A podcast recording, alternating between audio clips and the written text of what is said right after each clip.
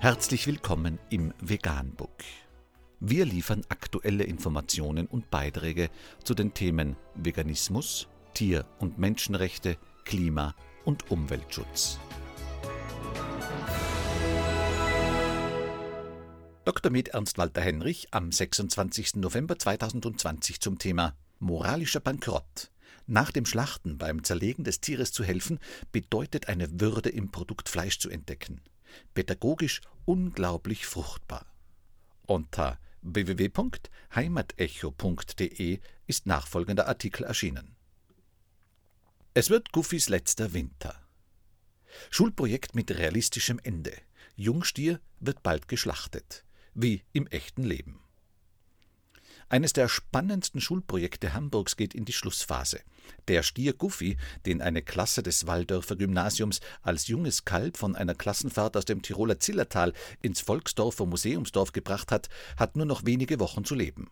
Anfang 2021 wird er geschlachtet, wie es schon beim Einzug Guffys in den Haderhof vorgesehen war. Ein Experiment, das auch zum Nachdenken anregen soll. Mu, Mu und nochmal Mu. Deutlich gibt Goofy laut. Der junge Stier steht im herbstlichen Nieselregen vor dem Harderhof im Volksdorfer Museumdorf. Umringt von einer ersten Klasse der Schule Ahrensburger Weg. Zwei der Grundschüler striegeln Goofy, was dem 16 Monate alten Jungrind offenbar gut gefällt. Er bekommt jetzt das Winterfell, da tut ihm das Striegeln gut, sagt Theresa aus der 10c des Waldorfer Gymnasiums. Die Klasse, damals noch 8c, war dafür verantwortlich, dass das Tiroler Braunvieh aus dem Ort Lechlana im Tiroler Zillertal im Museumsdorf gelandet ist. Bei einem abendlichen Spaziergang während der Klassenfahrt in Österreich durften einige Schülerinnen die Geburt des damals noch namenlosen Kalbs miterleben. Als der Bauer ihnen damals erklärte, dass nahezu jedes männliche Kalb einer Milchkuh nach spätestens drei Monaten geschlachtet wird, beschloss die Klasse, den jungen Stier nach Hamburg zu holen, ins Volksdorfer Museumsdorf. Natürlich wurde der mittlerweile Goofy genannte Stier nicht einfach in den Stall gestellt und fertig. Bedingung war ein vernünftiges Konzept, was mit dem Tier weiter geschehen sollte, so Jungbauer Mirko Zimmermann. Schließlich sei das Museumsdorf kein Streichelzoo, sondern ein Ort, der den bäuerlichen Alltag vergangener Zeit widerspiegelt. Zu einem im wahrsten Sinne des Wortes lebendigen Projekt.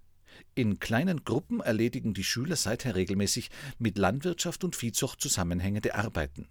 Wir haben abwechselnd Stalldienst, misten aus und helfen im Museumsdorf auch an anderen Stellen aus, sagt Laura.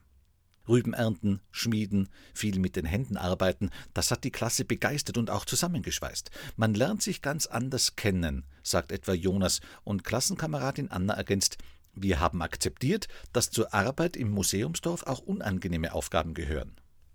Dass Goofy im Alter von rund anderthalb Jahren geschlachtet wird, sie wussten es alle. Wir sind mit dem Gedanken an den Abschied in das Projekt gegangen, sagt Anna. Einige Mitschüler würden Goofys Ende durchaus bedauern, aber dennoch stehen alle in der Klasse zu 100 Prozent hinter dem Projekt.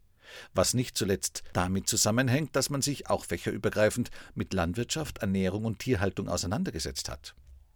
Die Klasse hat Literatur zum Thema gelesen, über die aktuelle Situation in den Großschlachtereien diskutiert und auch in Physik den Methanausstoß in der Rinderhaltung berechnet, so Klassenlehrerin Barbara Dammann. Ein Gnadenhof oder eine Weitergabe Goofys an eine nachfolgende Klasse kam für die 10c nicht in Frage.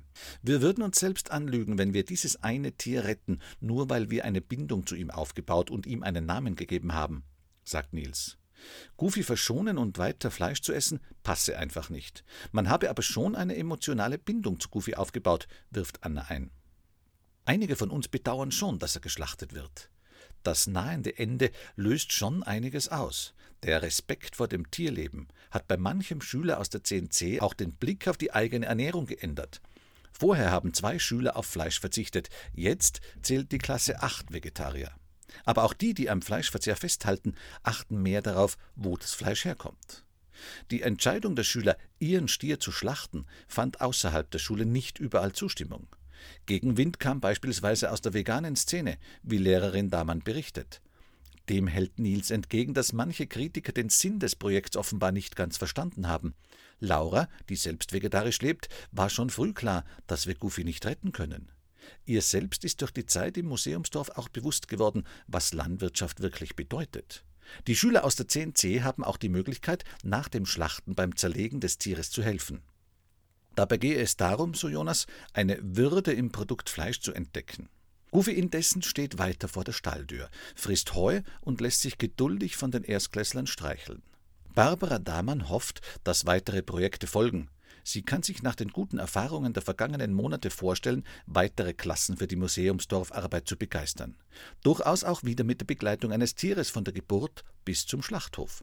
Das war pädagogisch unglaublich fruchtbar. Sachtexte lesen sei das eine, die Realität kennenlernen etwas ganz anderes. Anmerkung für mich ist es immer wieder erstaunlich, dass man keine Gewissensbisse hat, durch den Konsum von Tierprodukten schwerstes Leid und Tod zu verursachen, wenn man die Tiere nicht kennt und man skrupellosen Handlangern die Schmutzarbeit überlassen kann. Wirklich enttäuschend ist aber, dass selbst junge Menschen völlig empathielos der Ermordung eines Tieres zustimmen, das sie gut kennen. Obwohl sich alle mit fächerübergreifend mit Landwirtschaft, Ernährung und Tierhaltung auseinandergesetzt haben, ist nicht ein Jugendlicher vegan geworden. Noch fragen, warum die Welt so ist, wie sie ist? Vegan, die gesündeste Ernährung und ihre Auswirkungen auf Klima und Umwelt, Tier- und Menschenrechte. Mehr unter www.provegan.info.